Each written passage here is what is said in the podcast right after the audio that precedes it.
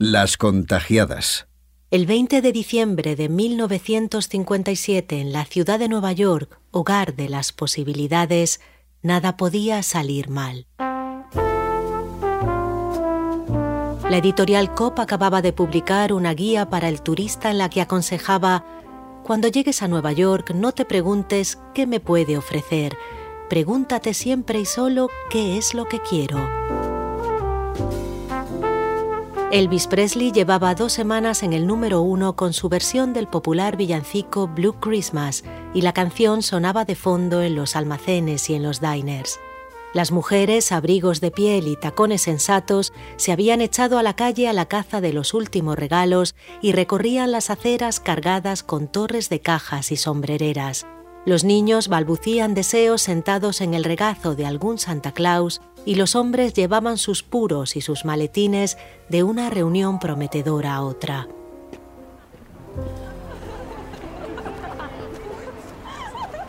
Christine Cassini, Tina, una niña morena de nueve años volvía a su casa en la calle 57 con una amiguita. Habían salido a tomar un batido. ¿Qué está pasando en tu portal? La amiga quería saber por qué había una multitud justo enfrente del edificio donde vivía Tina. Las niñas se acercaron un poco más y apuntaron la mirada hacia donde lo hacían todos. El corazón de Tina dio un vuelco. Allí, en la cornisa de su apartamento en el piso 14, su madre se balanceaba peligrosamente. Durante unos minutos Tina creyó que todo se había paralizado. Tan solo parecía moverse, columpiado por el viento, el largo camisón blanco de su madre. El sonido de la sirena de la policía acercándose hizo reaccionar a la niña, que echó a correr hacia el portal. Su amiga la siguió. Tina llegó a casa y se encontró a su abuela delante del televisor. ¿Ya estáis de vuelta? La madre de Tina salió de su habitación. Tras pasar casi 20 minutos en el alféizar, había cambiado de idea. Soñaba con un bonito funeral en el que ella estuviera más guapa que nunca y había decidido que lanzar el cuerpo contra la acera no era una buena opción. Sentaos. Va a empezar Mr. Adams en Eve con Aida Lupino. El episodio de hoy se llama La historia del servicio. Las cuatro se acomodaron en el sofá. A Tina le parecía que el corazón le iba a salir por la boca. Su amiga, en un alarde de madurez y saber estar, inició una banal conversación. ¿Le gusta esta serie, señora Tierney? Me encanta. Sobre todo su protagonista. Ojalá pudiera ser como ella. ¿Quieres ser como Aida Lupino? por el amor de Dios, Jean. Tú eres muchísimo más guapa. Vamos, por favor.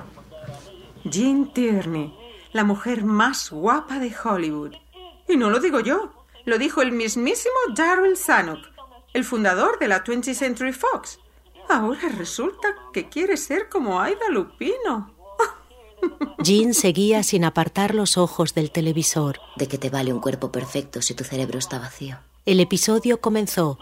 Aida Lupino soltó una gracia a su compañero de reparto, Howard Duff. Jean sonrió. Tina sintió que iba a vomitar el batido. El reloj del comedor cantó las siete. ¡Uy, me tengo que ir! Vuelve cuando quieras, querida. Pero la niña, por primera vez en su vida, rompió las reglas que le habían enseñado y echó a correr por el pasillo hasta llegar a la puerta. Ya no pudo oírla.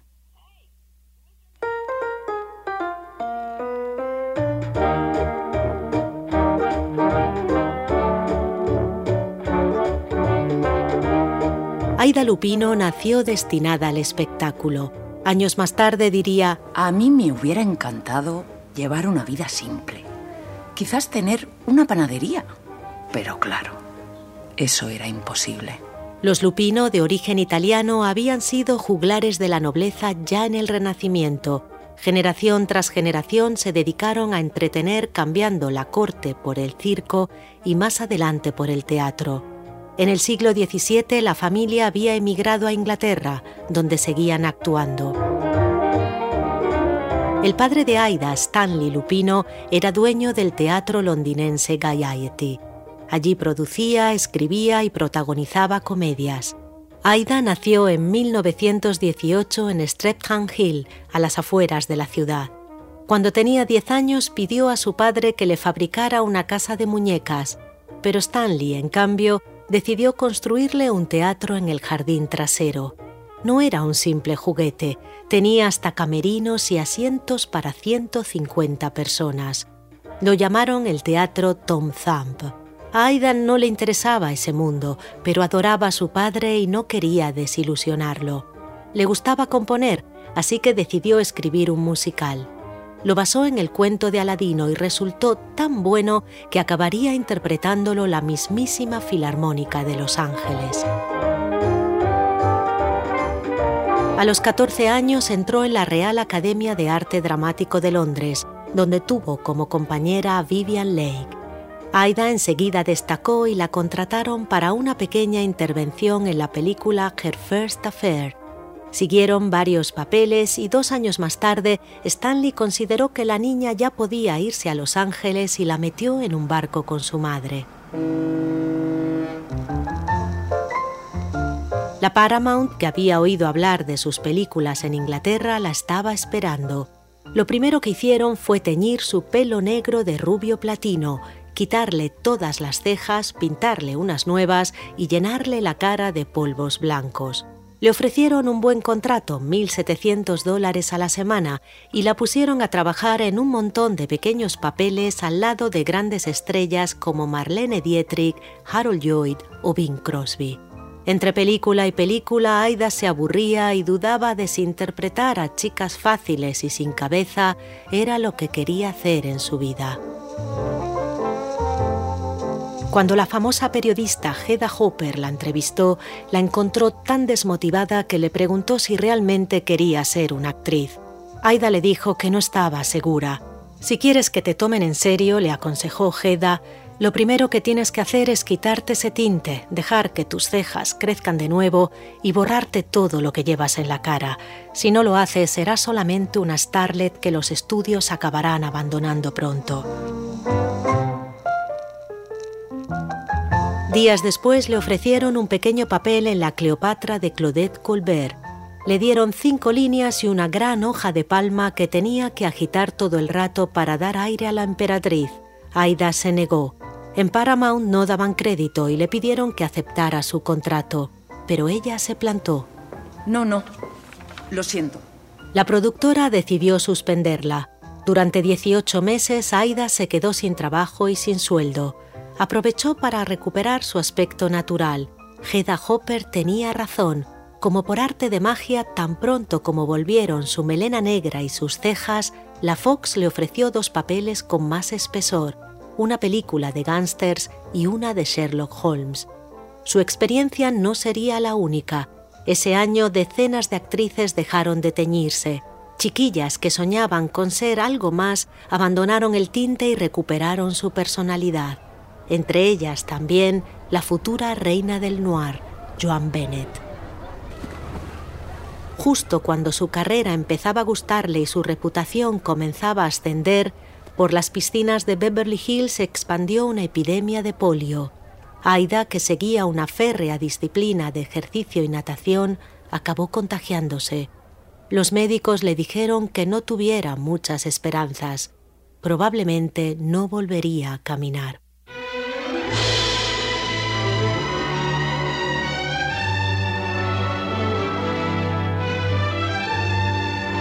De niña, Jean Tierney nunca pensó en suicidarse.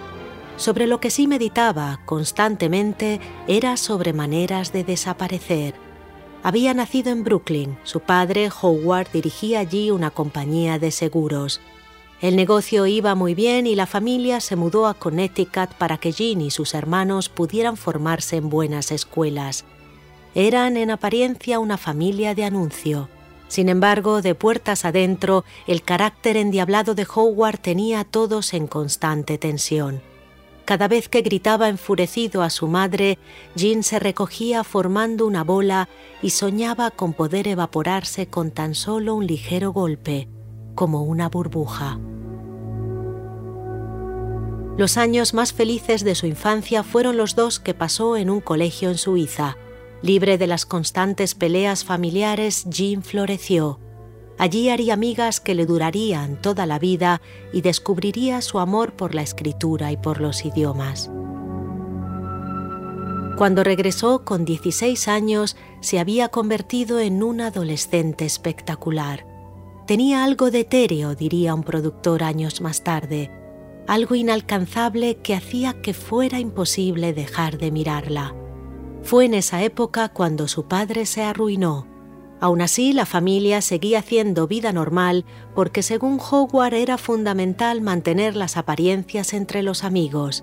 Ese verano se fueron de vacaciones a Hollywood. Allí un familiar les presentó a Anatole Litvak, considerado el rey Midas del sector porque convertía en estrellas a los que trabajaban con él. Charles Boyer, Olivia de Havilland, Elia Kazan o Ingrid Bergman dirían a menudo que le debían todo. A Litvak le bastó una rápida mirada a Jean para querer ofrecerle un contrato, pero a Howard la oferta no le convenció. Estaba a punto de presentar a su hija en sociedad y la obligó a volver a casa. Jean hubiera preferido quedarse, pero se veía incapaz de contradecir a su padre. Tras su baile de presentación, Howard dejó que probara suerte en Broadway. Su presencia en el escenario llamó tanto la atención que pronto empezaron a llegar propuestas. En esa época conoció a Howard Hughes, 15 años mayor que ella. Hughes intentó de todo para conquistarla, pero Jean lo rechazó. Él admiró su determinación y entre los dos nacería una amistad que sería clave años más tarde. Cuando Daryl Zanuck, el director de la Century, la descubrió en una obra, le ofreció un contrato estratosférico. Howard, cada vez más endeudado, obligó a Jean a aceptarlo asegurándose antes, eso sí, de que a él llegaría todo lo que su hija ganara. Su primer papel en Hollywood fue en el western de Fritz Lang, La venganza de Frank James, con Henry Fonda. Is it more important for you to kill a to save the life of an innocent one? Nothing's more important to me than getting Bob Ford. I'll send a telegram to the governor. I'll tell him Pinky's innocent. El monstruo del monóculo centró todo su hostigamiento en Fonda, que juró que no trabajaría nunca más con él, y fue excepcionalmente amable con Jean. Fue una buena experiencia para ella, aunque no se gustó cuando se vio en pantalla por primera vez. Mi voz es horrible. Parezco una Minnie Mouse enfadada. La productora le recomendó que fumara para grabar el tono, y desde ese día era imposible verla sin un cigarrillo en la mano. También le recomendaron perder algún kilo para ser menos infantil. Jean inició una dieta que la acompañaría toda su vida. Años después contaría un periodista ¿Quieres saber qué sentí durante todo el tiempo que pasé en Hollywood? Es muy sencillo. Hambre. En diciembre de 1940, Jean conoció al sastre de la Paramount, el conde Oleg Cassini. Delgaducho y menudo, la expresión tenía un no sé qué parecía haber sido inventada para él. Jean se enamoró. Howard intentó que abandonara la relación. Es solo un cazafortunas, le decía. Si te casas con él, te llevaré ante un juez. Además, presionó a la Century para que obligaran a su hija a salir en una serie de citas concertadas. Ella obedecía, pero nadie consiguió hacerle cambiar de opinión. La tensión entre los dos aumentó y acabaría estallando poco después, cuando Jean se enteró de que Howard llevaba años teniendo una relación con la mejor amiga de su madre. Enfadada y decepcionada, Jean se refugió en Cassini y pocos meses después se casaron en secreto en Las Vegas. Su padre amenazó con anular el matrimonio y ella respondió disolviendo la sociedad que había creado para gestionar sus salarios. Al hacerlo descubrió que Howard había usado todo el dinero para pagar sus propias deudas. No le quedaba nada. Ese fue el último día que Jean habló con su padre. Gracias al apoyo de Fritz Lang, Jean conoció a Ernst Lubitsch, que la contrató para protagonizar El Diablo dijo no, su primer gran éxito. Jean empezó a ascender pero el mundo no seguía su ritmo y en ese momento se precipitaba hacia la Segunda Gran Guerra. Cassini se alistó en el ejército. Ella, deseosa de colaborar, acudía entre rodajes a los bailes benéficos que Hollywood organizaba para animar a los soldados. Poco después se quedó embarazada. Su ilusión tras la noticia pronto se transformó en angustia cuando una mañana Jean se despertó con una erupción en todo el cuerpo. Los médicos diagnosticaron rubeola y le advirtieron de que probablemente sería fatal para el feto.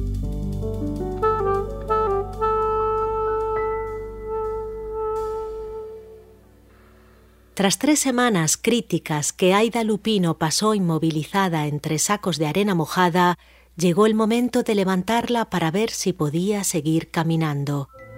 Se apoyó en su madre y dio un paso. La polio le dejaría secuelas, perdió parte del oído y nunca pudo volver a abrir del todo la mano derecha, pero Aida caminó. La enfermedad me cambió. Me di cuenta de que no debía depender de mi cuerpo porque Podía fallarme en cualquier momento. Solo podía contar con mi cerebro, así que decidí apostar por él. Desde entonces, Aida rechazó cualquier guion en el que no creía, sin pensar en el bolsillo ni en la fama. Buscaba papeles interesantes como el que consiguió interpretar en 1941 en El último refugio, junto a Humphrey Bogart.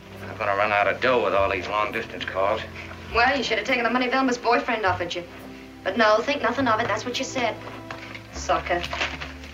Fue un rodaje intenso que Aida y Boga recordarían siempre con cariño.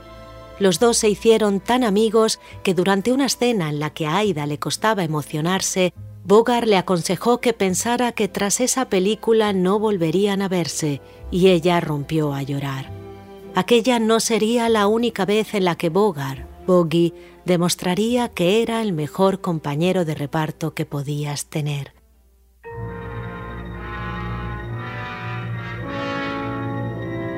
Antoinette Daria Cassini Tierney nació prematura y aunque sobrevivió, pronto descubrieron que la rubeola le había causado problemas. Era sorda, parcialmente ciega y con una severa discapacidad mental. Aquello allí, que todavía estaba recuperándose de la traición de su padre, la devastó. Sin tiempo para reaccionar, su contrato no le daba tregua, la actriz se embarcó en el proyecto por el que pasaría la historia, Laura, con Otto Preminger. Llegó allí obligada y a pesar de su angustia, intentó hacerlo lo mejor posible. Parte de su increíble alura en esa película se debe a un desasosiego interno que aunque en la cinta pasa por capacidad de seducción y por misterio, en realidad se debía a una tristeza y una confusión que poco a poco empezaron a atraparla. En la pantalla Jean Tierney brillaba. A Laura le seguiría Que el cielo la juzgue, una película extraordinaria que fue su única nominación al Oscar. Scorsese no se cansa de citarla entre las mejores de la historia. En el mundo real, Jean seguía apagándose. Le obsesionaba encontrar una cura para su hija, pero los especialistas a los que acudía no parecían poder ayudarla. Fue entonces cuando Howard Hughes volvió a su vida. En cuanto se enteró de lo que Jean estaba pasando, le envió a los mejores médicos del país. Hicieron mil pruebas a la niña y el diagnóstico fue unánime. Daria jamás mejoraría y lo mejor era internarla en un hospital. Saber que su hija nunca sería parte de su vida provocó un vacío en ella que ya nunca se llenó. Cassini asumió la noticia de otra manera, Jean no toleraba su resignación y la pareja se separó.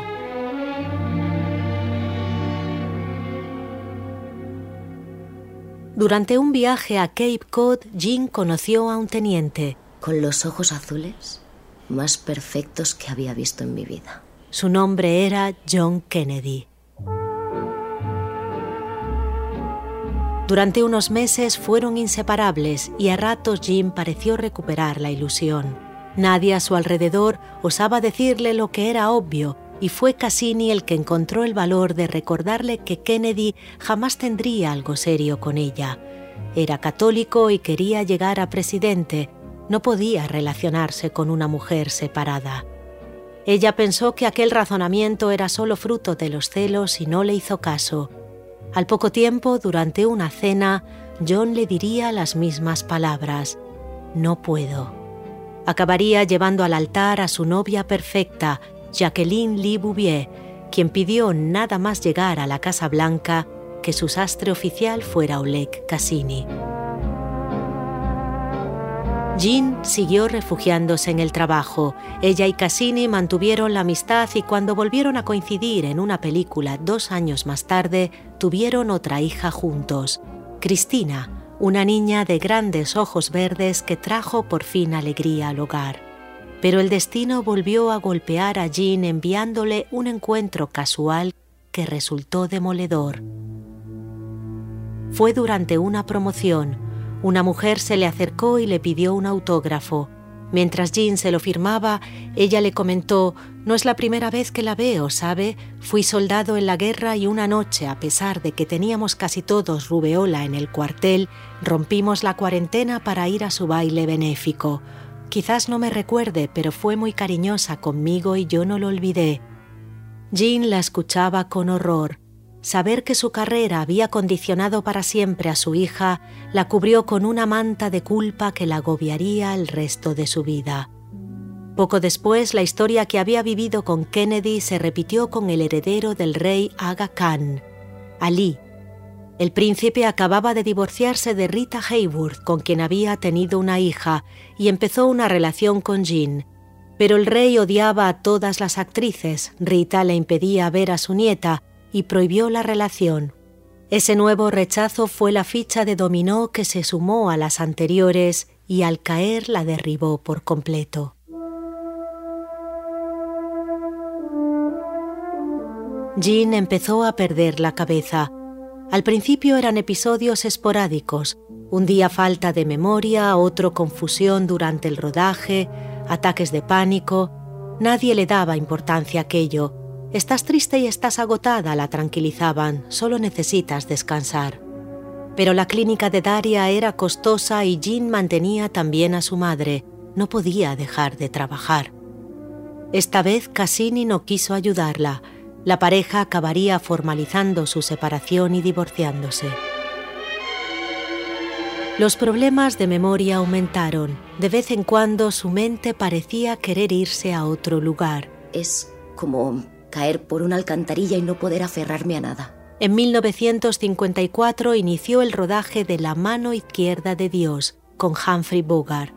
A Boggy, que tenía una hermana que padecía trastornos mentales, le bastaron pocos días para darse cuenta de que la situación de Jean era grave. De vez en cuando la encontraba en algún rincón, totalmente ida e incapaz de memorizar el guion. Él la abrazaba y la protegía como si fuera una niña. Se aprendió también su parte y le susurraba todas las líneas para que nadie notara nada. Durante una entrevista para la televisión, Jean se desmayó. Aquello la mortificó. Se encerró en un hotel con una foto de su hija Daria y pasó días llorando. Otra tarde entró en un restaurante y permaneció dos horas sentada a la mesa poniéndose y quitándose un guante sin parar.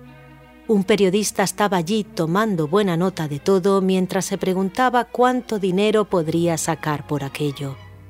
Al día siguiente, el titular Jean Tierney se ha vuelto loca acaparó las revistas. Cuando por fin acabó el rodaje, Bogart habló con la madre de Jean y la ayudó a buscar un centro donde internarla. La familia escogió el Harkness Pavilion de Nueva York, donde el diagnóstico fue maníaco depresiva. Hoy en día sería probablemente trastorno bipolar. Desde allí fue trasladada al psiquiátrico Living de Connecticut. El hospital prometía excelentes resultados gracias sobre todo a una terapia que en aquel momento se consideraba una panacea, el electroshock. Al llegar la desnudaron, la encerraron en una celda minúscula y le prohibieron cualquier contacto con el exterior. Durante su estancia en el living, Jean recibió 32 descargas eléctricas, Para cuando salió de allí, años enteros de su vida habían desaparecido de su mente. Nunca volvería a recordarlos.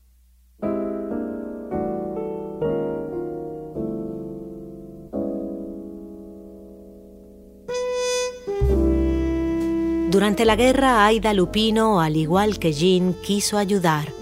Su familia en Inglaterra lo estaba pasando mal y ella necesitaba hacer algo. Pensó en participar en los bailes benéficos que organizaban las productoras, pero no le pareció suficiente. Decidió alistarse y se unió al cuerpo de ambulancias donde trabajó con dedicación. Mientras seguía rechazando todos los papeles frívolos que le proponían y cansada de discutir con la Paramount, en 1947 la abandonó al año siguiente se casó con el productor Collier Young y juntos montaron La Emerald, una productora independiente en la que Aida estaba decidida a ser algo más que una cara bonita. El primer proyecto que quiso afrontar no era nada fácil. Años antes, durante una visita a los juzgados, había observado a una jovencita a la que se acusaba de haber robado en una tienda. Al juez le habían bastado dos segundos para intuir que la chica estaba embarazada. Cuando Aida quiso saber más, un abogado le contó que cada año en Estados Unidos 100.000 niñas de entre 10 y 19 años se quedaban embarazadas solteras y abandonadas a su suerte. Aquello impactó a la actriz y decidió que algún día contaría esa historia. Comenzar la productora con un tema tan delicado era una locura y su marido intentó disuadirla. Si no lo hago yo, nadie lo hará. Aida, tanto zuda como valiente, convenció a su marido y el rodaje de Not Wanted empezó poco después. Elmer Clifton iba a ser el director, pero a los pocos días tuvo un ataque al corazón. Ella propuso tomar las riendas. He pasado años estudiando a los directores y a los cámaras sé hacerlo. Cuando se sentó detrás de la cámara descubrió su lugar en el mundo. De pronto todo tuvo sentido. Aida Lupino había nacido para dirigir.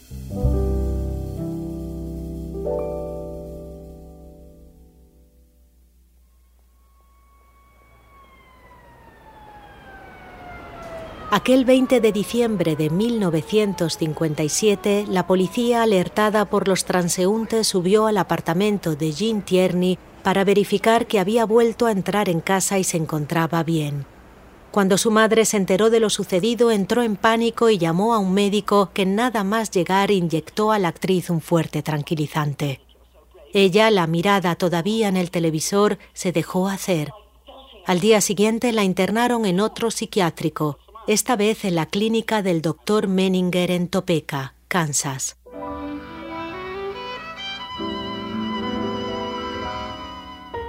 Kahn Menninger no creía en el electroshock.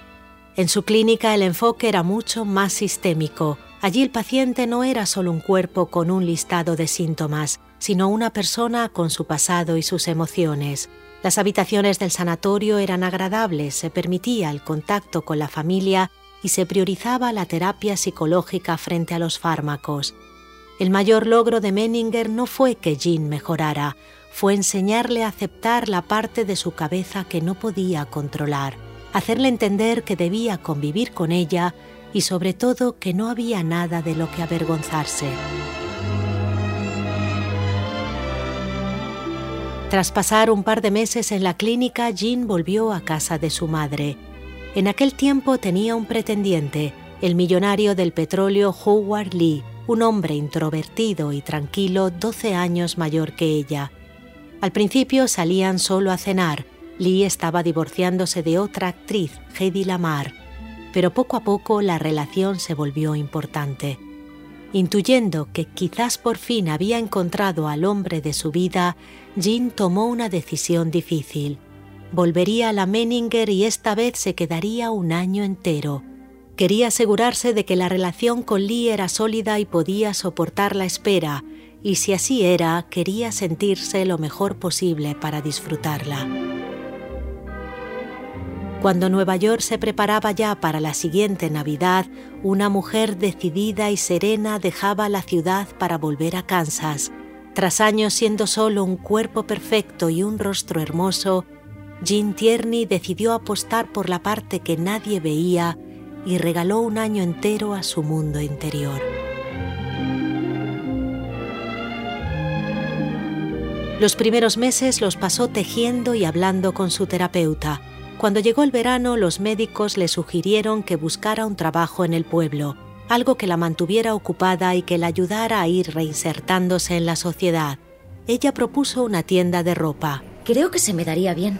Menninger llamó a un vecino, Billy Talmech, que tenía una pequeña boutique cerca del mercado de la ciudad.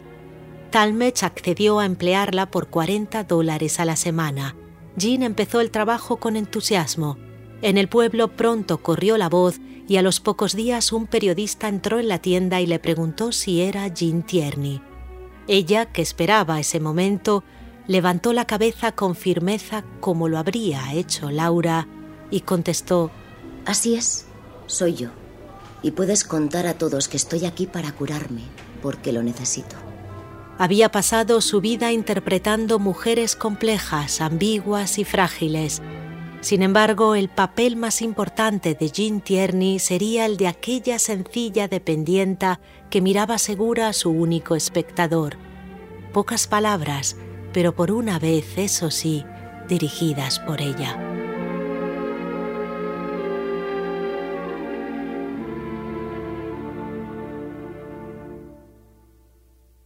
Aida Lupino cambió vestidos y tacones por un mono vaquero y una cámara Mitchell que parecía haber sido inventada para ella.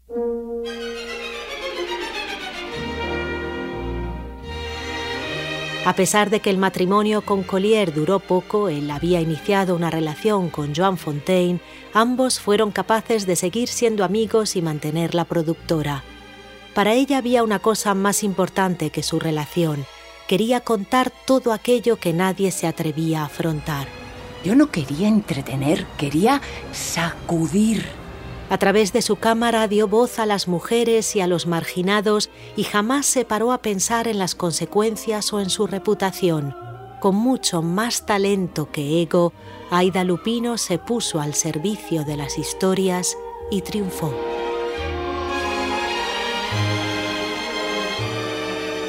Eso sí, no fue nada fácil. Necesitó un equilibrio inteligente que, aunque no tardó en encontrar, le supuso una vida complicada que pocos habrían podido aguantar. Por un lado, tuvo que demostrar que era más valerosa y más dura que nadie. Para el autoestopista quería hablar con un asesino de verdad y ante el asombro de todos consiguió permiso para entrar en el mismísimo corredor de la muerte de San Quintín, donde pasó una tarde hablando con uno de los más peligrosos, Billy Cook.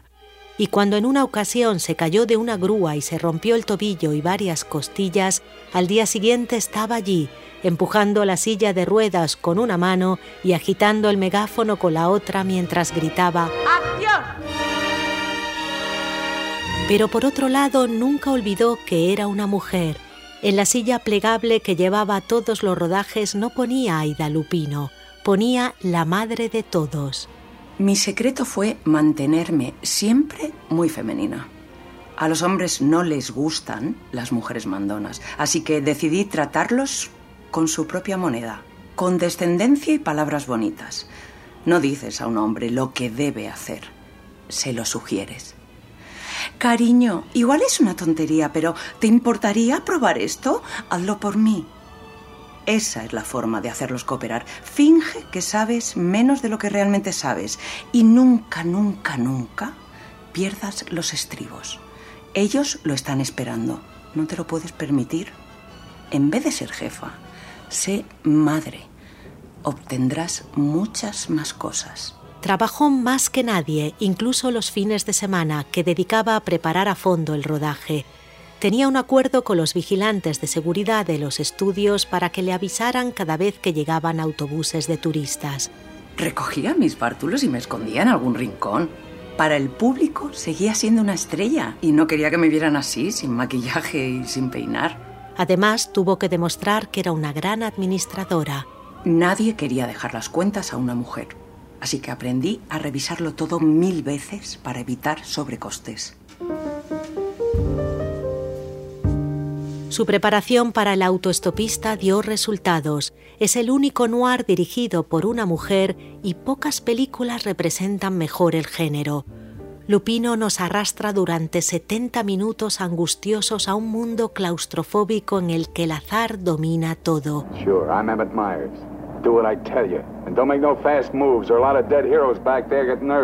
En 1998, el United States National Film Registry la seleccionó entre las películas que merecían ser restauradas para la posteridad por ser cultural, histórica y estéticamente relevante.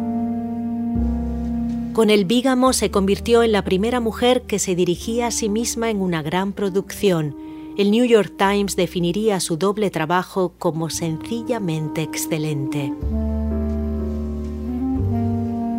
En los años 50 se divirtió protagonizando una serie para la televisión, Mr. Adams and Eve, con su marido de entonces, Howard Duff. Sí, la serie que la madre de Jean Tierney no quería perderse aquella horrible tarde y en los 60 fue la única mujer que dirigió episodios de En los límites de la realidad, actuando además en uno de ellos. Su último trabajo fue en 1977. Apareció como actriz invitada en un episodio de Los Ángeles de Charlie, cuyo título era un presagio, Seré recordada. Aida Lupino murió de un ictus mientras se recuperaba de un cáncer de colon. Era 1995 y tenía 77 años. Fue una pionera y una valiente, pero a pesar de todos sus logros, al final de sus días volvió a convertirse en una niña insegura. Sus últimas palabras fueron para su padre. Abrazó su fotografía y exclamó, Stanley, espero que estés orgulloso de mí.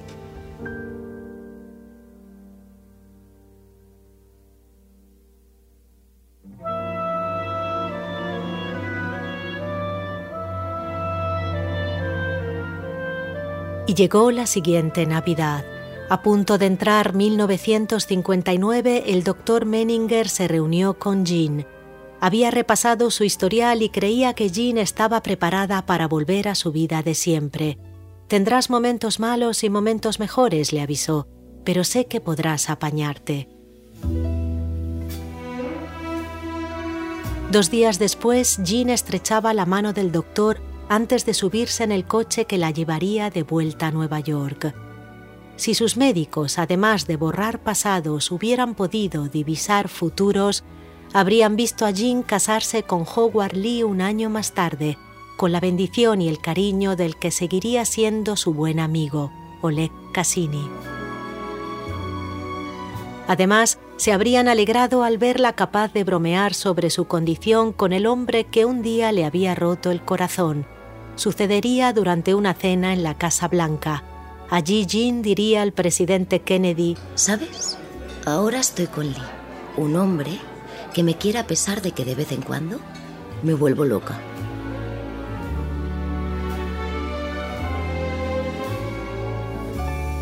Sobre todo se habrían emocionado viendo cómo se convertía en la voz de tantas mujeres que perdían la suya entre descargas eléctricas y pastillas recaudaría fondos para ellas, las visitaría en las clínicas, las consolaría. Jean Tierney consiguió iluminar incluso su parte más oscura. Con los años su hija Cristina olvidaría aquella tarde de Navidad y recordaría tantas otras, años en los que su madre se volvía a veces niña y con humildad y valor se dejaba cuidar. Cuando esos momentos llegaban y su mente se nublaba, Cristina la abrazaba y le repetía aquellas palabras de Daryl Zanuck que a su abuela tanto le gustaba recordar. Tú eres Jean Tierney, la mujer más hermosa de Hollywood.